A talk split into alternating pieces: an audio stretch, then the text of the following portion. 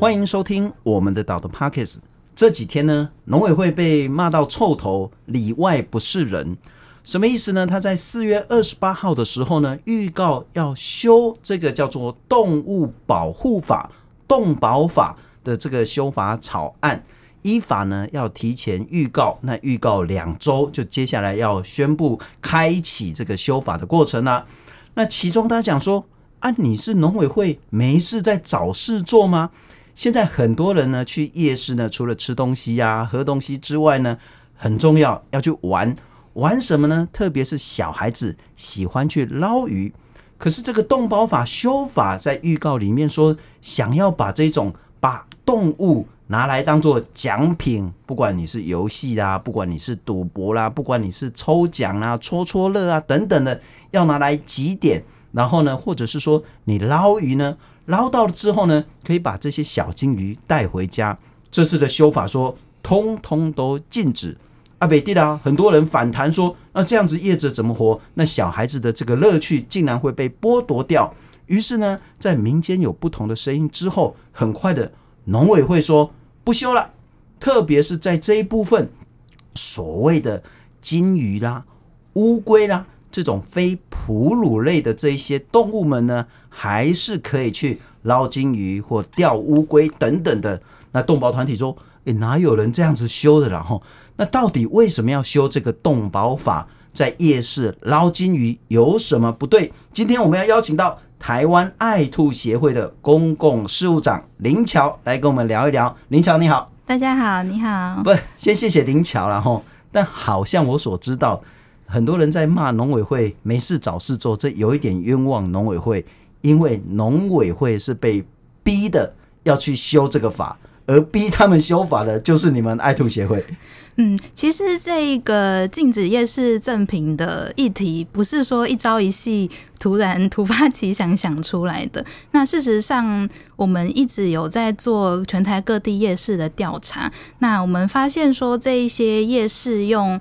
动物当做赠品的行为会衍生很多的问题，比如说你在嗯玩游戏的过程中，或者是在运输的过程中，动物其实会有遭受到虐待或者是骚扰的状况，就是很粗暴的拿取啊，你去捞金鱼，就是捞起来之后反复的摔下去，又再捞起来，甚至有小朋友拿在手上把玩的这样的动作，对动物来讲都是不当对待。那再来，你是用一个随机的方式打弹珠，打弹珠，然后 抽签，然后取得这些动物，其实都是我我没有预期的，我就会带回一只动物去。本来我带小孩子去夜市是要喝一杯珍珠奶茶，吃一块炸鸡排，对。结果说哇，爸比，我要玩这个捞鱼了吼，啊，捞就捞，结果还真的捞到了，那怎么办？只好带回家。啊，带回家一两天，这鱼必死无疑。对，那就算是它活下来好了，其实很多动物你带回家之后，你不知道怎么照顾，你根本就没有准备好照顾它，都会有造成后续不当饲养或者是弃养的问题。所以我刚讲的其实不是那么精准然后，就是说其实不是只有爱兔协会，还有好多好多的这些动物团体们，他们是一起发起。然后应该是在去年五月的时候，就大概就是刚好一年前，你们在这个国发会的公共政策平台上发起了一个联署，要求政府要来修这个动保法，禁止摆在夜市里面把动物拿来当奖品、当赠品、当做娱乐。所以是在去年，在这个公共联署平台去做的这件事。是，其实我们去年四月份就有举办了一场记者会。那其实农委会也有派科长来做参与，当时其实就已经要求就是做这样的修法。那接下来我们又在五月份在公共政策管理平台上面发起之后，不到一个礼拜内就已经超过五千个人的联署，说同意要废止这个用。活体动物当赠品这样子的行为，所以接下来其实农委会就已经在当时有给我们回应说，哦，他接下来会去跟相关的业者做讨论。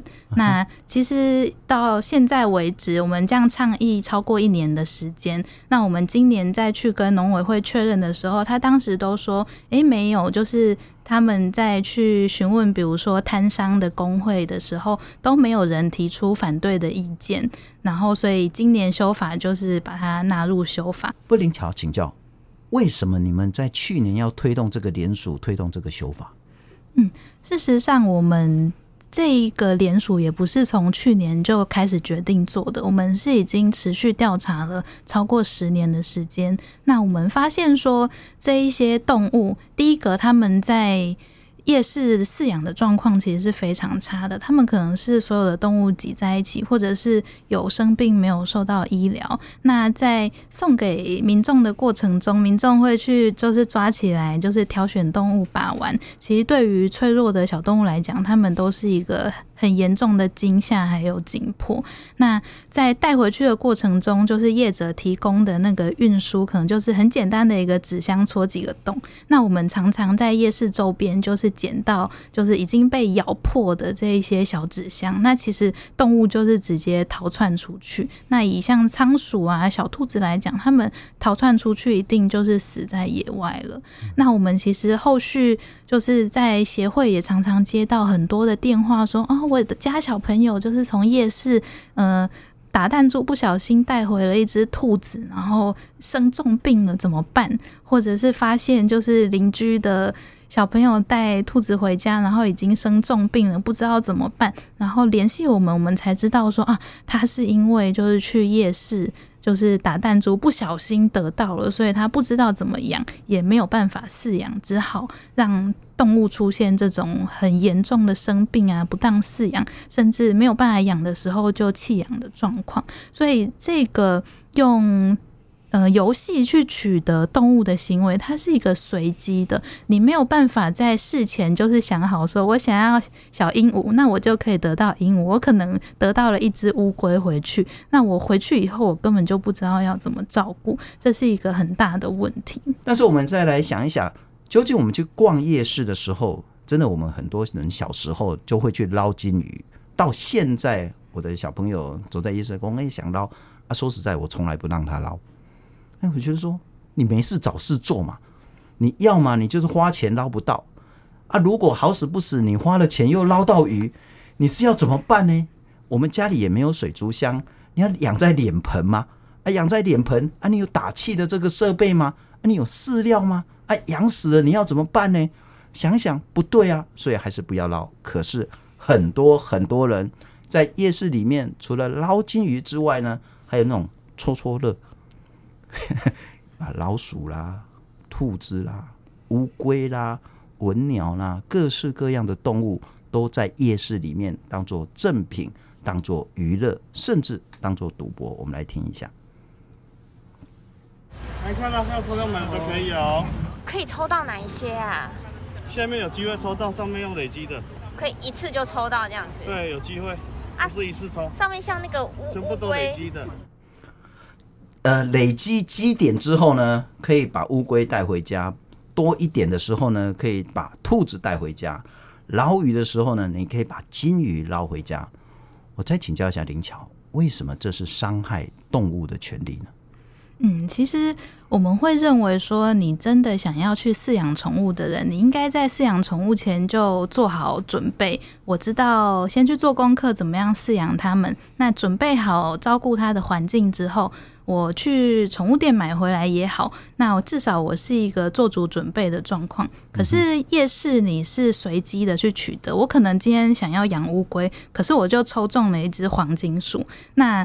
带回去之后，反正都抽到了，就会带回去。那回去以后不知道怎么养，可能就造成不当饲养，或者是小朋友偷偷带回去，然后不敢跟家长讲，可能就造成弃养的状况。嗯，对。那其实刚刚有说到，就是夜市生计的问题。那事实上，这一些用动物赠品的摊位，他们都是有在做活体贩售的。所以其实只要他们不做赠品这一块，他就是好好的去经营他的。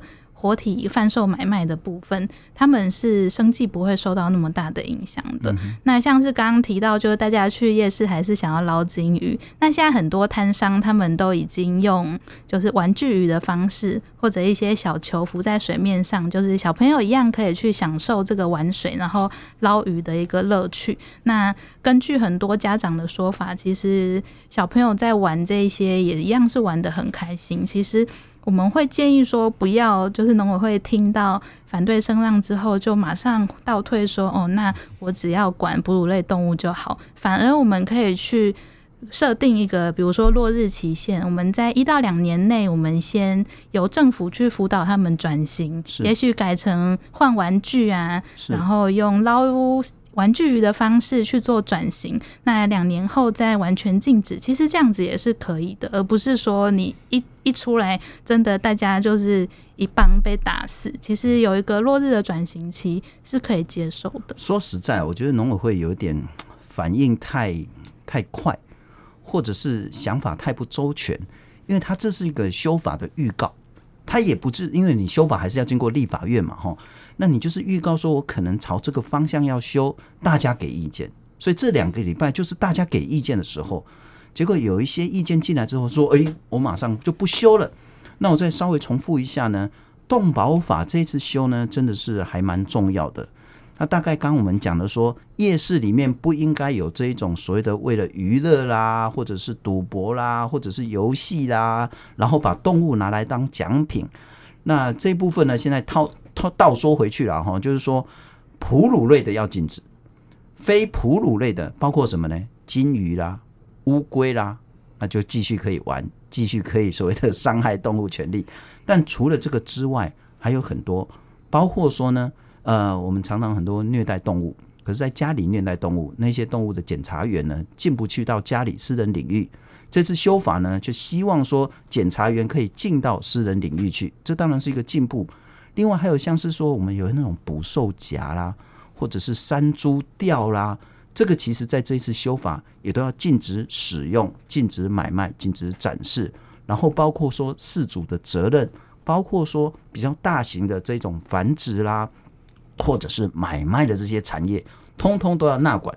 这一次修法对动物权利其实是很重要的一件事情。可是了哈，我们去夜市是不是真的非要捞活的金鱼？哎，还不一定呢。我今天找到一张图，来看一下。这张照片是总统府提供的了哈。去年八月的时候，蔡英文总统在凯达格兰大道上办了一个活动，就是要来唱促销台湾跟日本的水果。然后呢，蔡英文捞金鱼，他说：“哎，蔡英文，蔡总统可以捞，为什么我们不能捞？”不好意思哈，蔡总统捞的是这个玩具金鱼。啊，好像也会动，端端端，所以你那个网子也会破。对，那破了之后就没有了嘛，哈。可是你还是可以玩。现在其实很多台湾的夜市也是这一种玩具的金鱼，假的金鱼。对对对。那你捞这个也很好玩啊，捞到了你可以把这个玩具金鱼带回家，对，或者是说换其他的奖品。那如果农委会说，哎，叶子有反弹啊，我辅导你把活的金鱼变成玩具金鱼。然后大家说，因为你这个业者呢，愿意尊重照顾动物福利啊，大家都去给他捧场，这不就是两全其美吗？对，说真的，就是总统他都是用玩具鱼了，那为什么我们去夜市不可以玩玩具鱼呢？嗯、其实现在大家就是动保意识越来越提升，我们是认为就是可以转型的话，就在这个时候一起禁止比较好。也、嗯、不过林巧再聊一聊哈。为什么在夜市里面有一个小小的那个池子里面捞金鱼？到底是哪一个部分伤害了金鱼？什么东西、啊？嗯，其实呃，我们也有去调查，就是捞金鱼，我们就是站在捞金鱼的旁边，就是看那些民众在玩。那因为金鱼就是。不断的被捞起来，然后又掉下去，那网子可能会破掉嘛。金鱼也是不断的捞起来，然后重重的掉下去。那甚至呃掉到水里的还比较幸运一点，有一些就是直接捞出来，就是掉在旁边。马路上其实地上有一大堆都是死鱼的尸体。那因为小朋友他们可能不会去拿捏，就是跟动物互动的正确性，所以也会有很多小朋友用就是。网子在拍打金鱼，或者是直接抓在手上捏爆啊、把玩，那其实这个都已经涉及不当对待，就是虐待跟骚扰了。可是虽然这个动作其实已经违反动保法的，就是不能虐待、不能骚扰动物。可是你要稽查员去稽查的时候，很难直接抓到这个虐待动物的当下，反而对于稽查员是很难去执法的。那如果说你现在就是一律禁止，很简单，就是只要有就不行，那只要没有。就可以。那对稽查员在执法来讲，其实会是更容易的。不过，我们回到这件事的本质，就是说，都我们也吃鱼，然后我其实很喜欢吃鱼，我也常吃生鱼片，我都坦诚，我也吃猪肉，也吃牛肉，什么肉都吃，人肉不吃之外。可是，你要把生命来来当做游戏，然后要让他付出代价，只是为了满足那些小 baby 突然提出来说，我想捞。然后你就让这些鲸鱼莫名其妙的死在路上，说实在，这在本质上有一点说不过去。那是不是真的是都大家反对说啊，农委会没事找事做啦，大家玩得很开心呢？业者要有工作，要有生计，所以就不应该禁止吗？恐怕民意也不是这么的单一面向，还是有很多很多人。我们也访问了，包括在台南，包括在高雄的民众说。好像真的不应该在夜市里面捞金鱼，只是为了一时兴起。我们来听一下台南、高雄民众的声音。我觉得你这样子玩，他只是出来玩一玩，然后他可能也不一定会真的有带回家，也不会真的爱惜那个小动物，然后动物回家可能就丢掉啊，甚至是就没有好好照顾，然后就让动物死掉。我觉得这样动物很可怜。如果可以。不要有这个活动的话，我觉得也会比较好，而且也会让那个人们就是知道什么是正确的生命教育，这样就没有政府的介入，然后就说不要不要做这件事情，那也很像在挡人财路。所以如果有政府的介入的话，可能比较容易做到。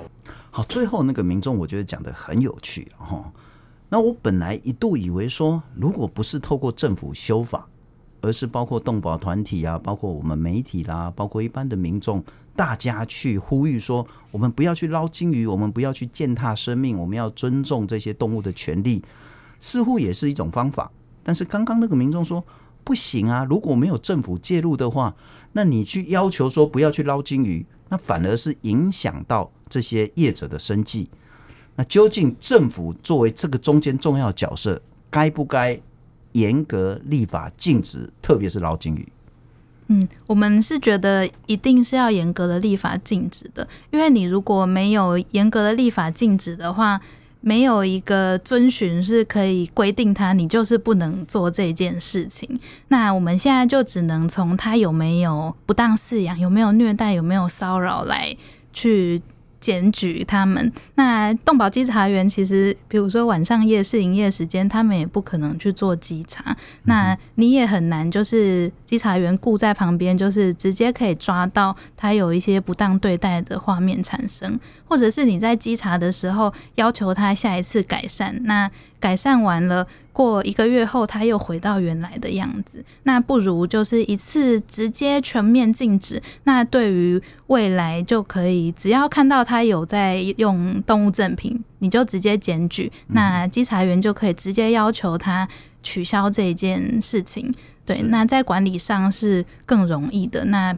不会有，就是它就是一黑一白，有或者是没有，不会说什么我现在就是只有哺乳类不行，然后鱼类却可以，这样子其实在执法上面也是更困难的。不过这种逻辑的矛盾，我其实也想到，因为这两天我在跟人家聊啊，他说啊，你们这些所谓的正义魔人然后夜市不可以捞金鱼，那夜市呢就可以所谓的卖乌龟、卖兔子。那如果不可以捞金鱼，那为什么钓虾就可以？那钓鱼也可以。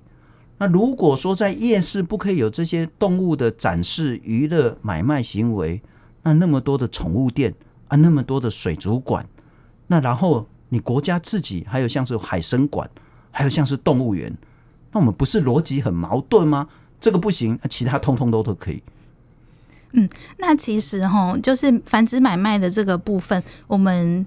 目前只有猫狗有受到规范，所以其实我们也很希望是有管理，就是非犬猫动物的繁殖买卖。可是你如果现在先禁止赠品动物之后，那我们一切的动物取得就是简单的回归到买卖的时候，这个时候你再来单纯的管理繁殖买卖，其实对于管理而言是更容易的。嗯、那刚刚有提到就是像水族馆嘛，水族馆动物园的部分。水族馆跟动物园，他们就属于展演动物了。如果说水族馆、动物园他们要展示动物，要收取门票，他们就必须要合法的去取得展演动物的执照。OK，嗯，那所以如果说我们硬要把捞金鱼当做是展演动物好了，那我们就是捞起来之后。不能把金鱼带回去，它是属于收钱，然后一个娱乐，完全娱乐的性质。那这个摊商他其实也必须要去合法的申请展演动物执照，才可以合法的继续进行这样的活动。我刚刚讲说，包括水族馆、包括动物园，他们之所以可以展示或是展演的话，他某种程度他要申请，那得到许可，然后他受到监督。他如果管理出什么问题，他会有罚则。可是夜市不是。但是我在请教林巧，刚那个问题是说。那、如果捞金鱼不行，那为什么钓虾就可以，钓鱼就可以，买卖就可以？这逻辑也说不通啊。嗯。好，我们先钓鱼跟钓虾，因为某种程度上来讲，它们是属于经济动物啦，就是钓上来之后是用来做食用的。所以，如果说政府在这一次的修法认为这个行为是例外排除的话，嗯，以现阶段来讲，我们是还可以接受。那当然，因为鱼类其实它们是感知很敏感的动物，它们也是会痛的。如果说真的要一起来禁止钓鱼钓虾的行为，说真。的，我们也不会反对啦。嗯、对，那当然，如果有例外排除，我们也还是可以接受。那繁殖买呃买卖的部分，为什么可以呢？因为嗯，大家知道 现在很多繁殖买卖，他们的照顾动物的状况还是很差。是。但是如果说我们先把所有，因为现在的动物取得很复杂，你可以玩游戏取得，也可以去到处。随便的地方买卖，然后水族店买卖都可以取得。那这个时候要再来做繁殖买卖的管理是更困难的。那如果说我们现在就先把赠品动物的这个部分先禁止掉，那所有的人他想要饲养宠物，他就只能去做买卖。嗯、那只能去买卖的时候，政府去单纯的管理繁殖买卖的时候，其实它的。就会比还要去管赠品动物这一块更容易一点。是，那我就站在动物权利或是基本的这种对生命价值而言，然后其实这都是应该要一步一步好好去进步的。譬如说，吃鱼吃肉没有人反对，可是你是不是真的要让活生生活跳跳的虾子、螃蟹、章鱼或是其他的鱼类，在它活的时候？你把它烤熟，你把它炸熟，难道不可以有比较尊重生命的这种饮食的方法吗？其实都是需要我们的进步了哈。那刚我们谈到说那个夜市捞鱼，那希望之后这个修法，因为它还是在预告的阶段，那接下来会修法，各界还是有意见。那可是至少农委会现在提出的修法说，现在那个所谓的鱼跟龟有倒退，可是在哺乳类，包括兔子。包括老鼠，包括其他的这些呃呃动物们呢，就不可以在夜市里面去所谓的用娱乐赠品的方式来去剥夺他们基本权利。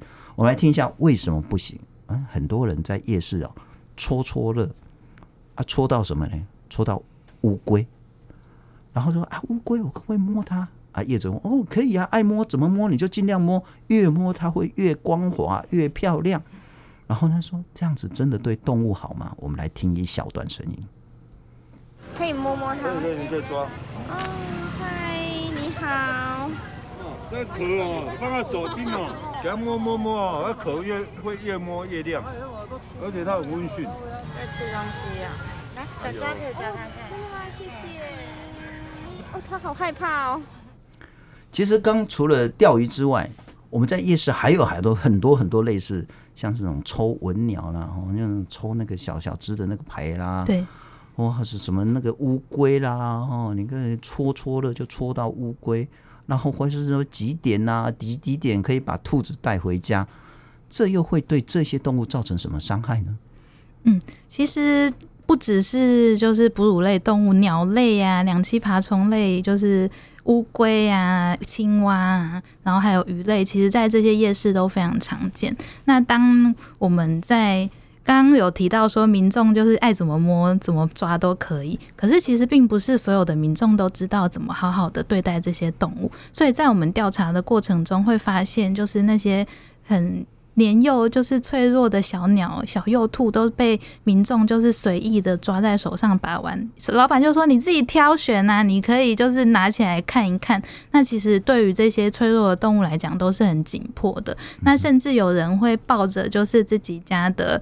呃，大狗，然后就是抱上来说：“你看这一些小动物。”那其实对于这一些属于猎猎物的兔子、天竺鼠来讲，其实都是一个非常紧迫的状况。你们有做过调查，或是大概那个统计，在这样子夜市的展示，或者是给人家摸来摸去的过程中，那些动物的死亡的比例有多高？嗯，死亡的比率其实我们就没有办法很清楚，可是我们可以很明显的看得出来，这一些被放在台子上展示的动物，它们的整体状况其实都是很不好的。那甚至店家会是拿他们，因为呃这些店家他们可能都是有在兼贩卖，然后会把他们已经生病的状况不好的动物再拿来作为赠品。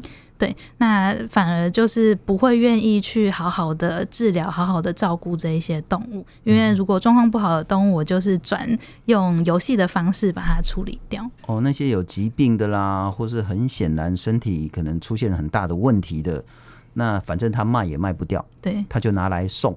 对，结果你拿到这些小动物，就说那怎么办？只好带回家养，一天、两天、三天就挂点，就再见了。对。不过我再请教灵巧。我听起来好像你是非常反对把动物，不管任何的动物了哈，你是非常反对拿来当做赠品，拿来当做娱乐。可是如果是在夜市里面买卖，某种程度你不那么反对。我没有觉得他们的买卖状况很好，那我也不觉得他们在夜市买卖的时候有提供好的环境，因为它也是一样在很嘈杂的地方，然后暴露在很寒冷的地。寒流啊，然后很热的时候，他们也是曝晒在外面。那当然，我们也认为这样的状况是非常不好的，所以我们很希望说，未来除了呃，赠品动物这个地方可以禁止之外呢，政府应该就要下一步要管理繁殖买卖了。是对，所以下一步政府应该就要去管制，让他们在繁殖买卖的过程中，这些动物都要得到好的动物福利，那才是正确的。那我可能要修正一下我刚刚的说法了哈，就是说在夜市里面或公开场所呢，把动物拿来当做赠品，这是最最最不应该的。嗯。可是说实在，我们也不支持，我们甚至是反对把动物拿来当做商品买卖。这个是屏东科技大学野生动物保育所的副教授陈真志陈老师。那其实呢，他谈的也是大家在思考一个问题：我们到底用什么态度在面对一个生命？它是只是一个小小随时可以牺牲的一个小东西，一个没有生命的东西，还是你真的是把它当成是你的家人？人，我们对于其他动物的态度是什么？这个很重要。你要去，你怎么会想要去夜市买宠物？虽然是小朋友看到在一逛夜市的时候看到这个动物很可爱，想要去买，你也要适当的去教导说，我们不应该在这个地方买宠物。所以基本上，我我们要去做的是去考量说，我我在夜市买这个动物对动物福利好不好？如果你真的喜欢这个动物的话，对动物来讲好不好？所以这一切的讨论，其实真的不在于说什么夜市可不可以捞金鱼，不可以捞金鱼，那我来钓乌龟可不可以？不要不能钓乌龟，那我来买这个兔子可不可以？其实不是，而是最大的关键还是在于我们对生命的态度是什么。是，那因为其实小朋友从小就被灌输说，我可以这样子随意的去对待这些动物，那我。动物的取得是很容易的，我回到家随便的对待它，生病了我就可以弃养它。其实对于小朋友来讲，这都是很差劲的生命教育。我们希望现在如果可以好好的管制的话，不要把这些错误的生命教育带给下一代。嗯哼。不过节目最后还是要请教灵巧了哈，针对这一次的动保法修法，呃，你希望包括农委会、包括政府拿出什么样的态度？希望包括立法委员或是台湾各界的这些民间的声音，又该如何面对这次动保法？嗯，我认为其实，嗯，政府就是提出了草案之后，一一定会有反对的声浪出现，但是现阶段政府应该是去。聆听这些反对声浪，那想想看，我们面对这些反对声浪，可以怎么样去因应嘛？而不是说一有反对声浪出来，我就赶快倒退，很怕被骂，马上就是改改口说法。其实这样子的朝令夕改的方式，反而是让大家无所适从的。那如果说现在有提出了反对的声浪，那我们就可以来想想看，怎么做一个落日的期限去辅导改善。那怎么样去？推广正确的观念出去，这个才是政府应该要去注重的部分。非常谢谢林桥。不过这件事我再强调了哈，现在是动保法呃修法的预告期，预告之后呢，就进入到修法的过程。那我们其实该思考的是说，第一个要如何用更尊重生命的方式，让所有的动植物跟我们好好的相处。第二个，当然业者的生计很重要。可是不是说让他继续所谓的呃侵犯动物权利来维持他的生计才叫解决方法，总有一些方法，像是像蔡英文总统用所谓的去捞玩具金鱼的方式，或者是你用辅导其他的可以搞不好生意更好的方式，对，来达成两全其美。非常谢谢林乔，也希望大家注重这一次的动保法修法。谢谢您的收听。